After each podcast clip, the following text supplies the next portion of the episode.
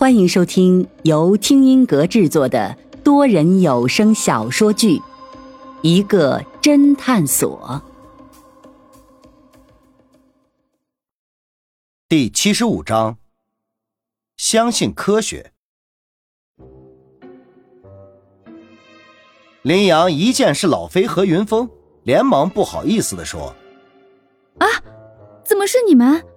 我还以为陈瑶醒过来了呢。”云峰一脸狐疑：“你把陈瑶打晕了？”“嗯，对啊，他从后面偷袭我，我就踹了他一脚，他直接昏过去了，人现在还在停车场呢。”“哦，一脚就能把别人给踹晕，很厉害呀！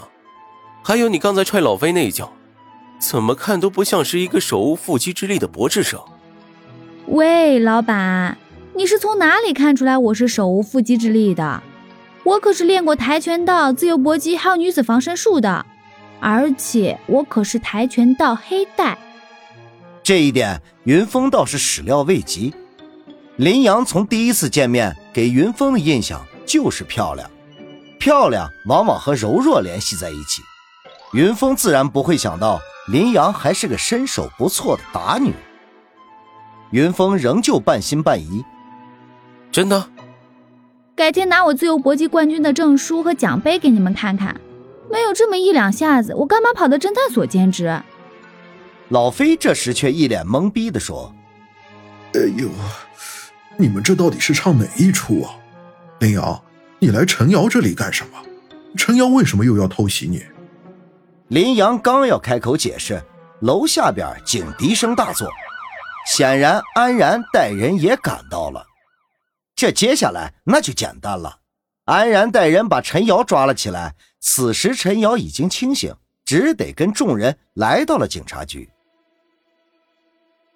在警局的会议室里，云峰、林阳、安然、老飞、林双等人，连环奸杀案的专案组，还有陈瑶都在，大家都在耐心的等待。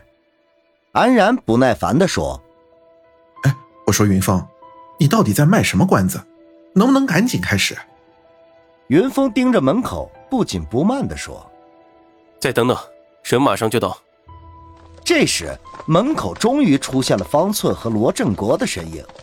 方寸扶着门框，气喘吁吁地说：“ 哎呀，终于及时赶到了。”罗振国也是一脸的激动：“我我听说你们找到我儿子的真正死因了，这这是是真的吗？”云峰一脸郑重的点了点头，方寸接了一杯水，一屁股挨着老飞坐了下来，全身还是有点气喘。一边的老飞鄙视的说：“切，就让你去接个人，瞧把你给累的，你这个体质得多锻炼锻炼啊！”说着，突然又是两声震动的声音。老飞眉头紧皱的嚷道：“你看，你建议买的破手环，他妈又无缘无故的震动了。”方寸一边喝着水一边说：“你的手环的问题，我刚才查过了。你把手机给我看看，我就知道什么问题了。”老飞把手机递给方寸，方寸接过手机一看，只见锁屏壁纸居然是周南的照片，不禁嘟囔着：“妈的，现在不能和你老飞一起玩耍了，总是不经意间被你喂一口狗粮。”说着，方寸解锁手机，打开手环的 APP。摆弄了几下，方寸嘲笑着说：“文盲真可怕！这手环不是无缘无故的震动，而是你自己设置了久坐提醒，还说我疏于锻炼。你的手环老是震动，那说明你也经常一坐那里就会超过一个小时。久坐提醒，这又是什么鬼啊？很简单，就是手环会监测你的运动情况。假如你坐在某个地方超过一个小时没有运动，手环就会自动震动。”提醒你该起身运动运动了，这么贴心的高级功能，居然被你说成故障，我看是你自己智障吧。哦，原来是这样啊！老飞不好意思的挠了挠后脑勺，突然，老飞全身如遭电击，整个人的姿势还停在挠痒的姿势，愣在了当场。他很艰难的转头确认：“呃，你说这手环会不会真的出故障？”呃，胡乱震动，和你说的那个久坐提醒没有关系？当然不会。你要相信科学技术，人有可能错了，但这科学技术当然不会错了。而且这 A P P 上面都有记录的，你看你刚才震动的，这还有时间记录呢。老飞颤抖着接过自己的手机，他仔细的看着那个震动记录，全身颤抖。方寸奇怪的问：“老飞，你没事吧？不就是发现了这么一个高级功能，你不至于这么激动吧？”老飞勉强的挤出了一个笑容，一脸苦笑。呃，我没事，让我静静。方寸和罗振国一进门，安然便冷冷的开口说道：“云峰，你现在能把掌握的情况告诉我们了吗？”云峰苦笑了一声：“ 你先不要怪我，好多事情是我刚才从警局回去才想通的。那你快说吧。”安然显然已经忍耐到了极限。首先，可以肯定的是，马景明是清白的。什么？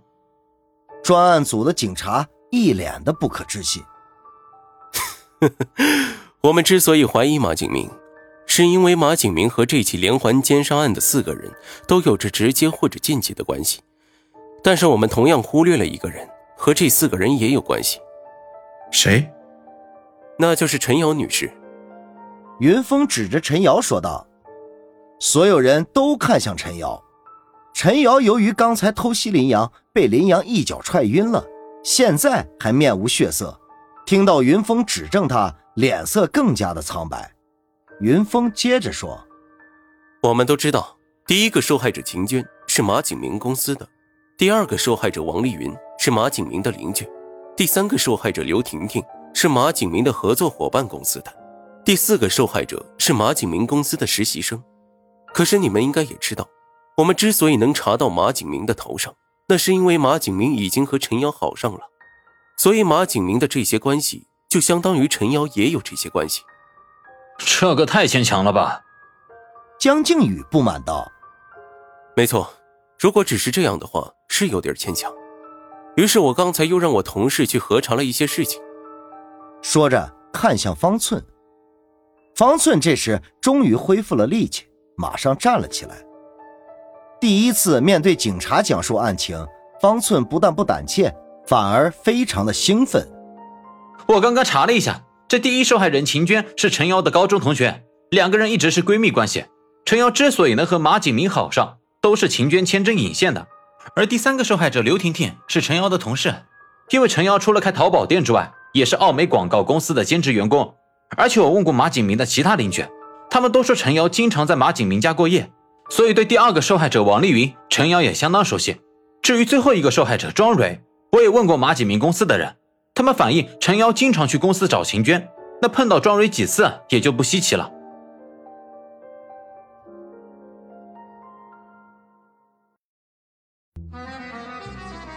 听众朋友，本集已播讲完毕。欢迎订阅收听，下集精彩继续。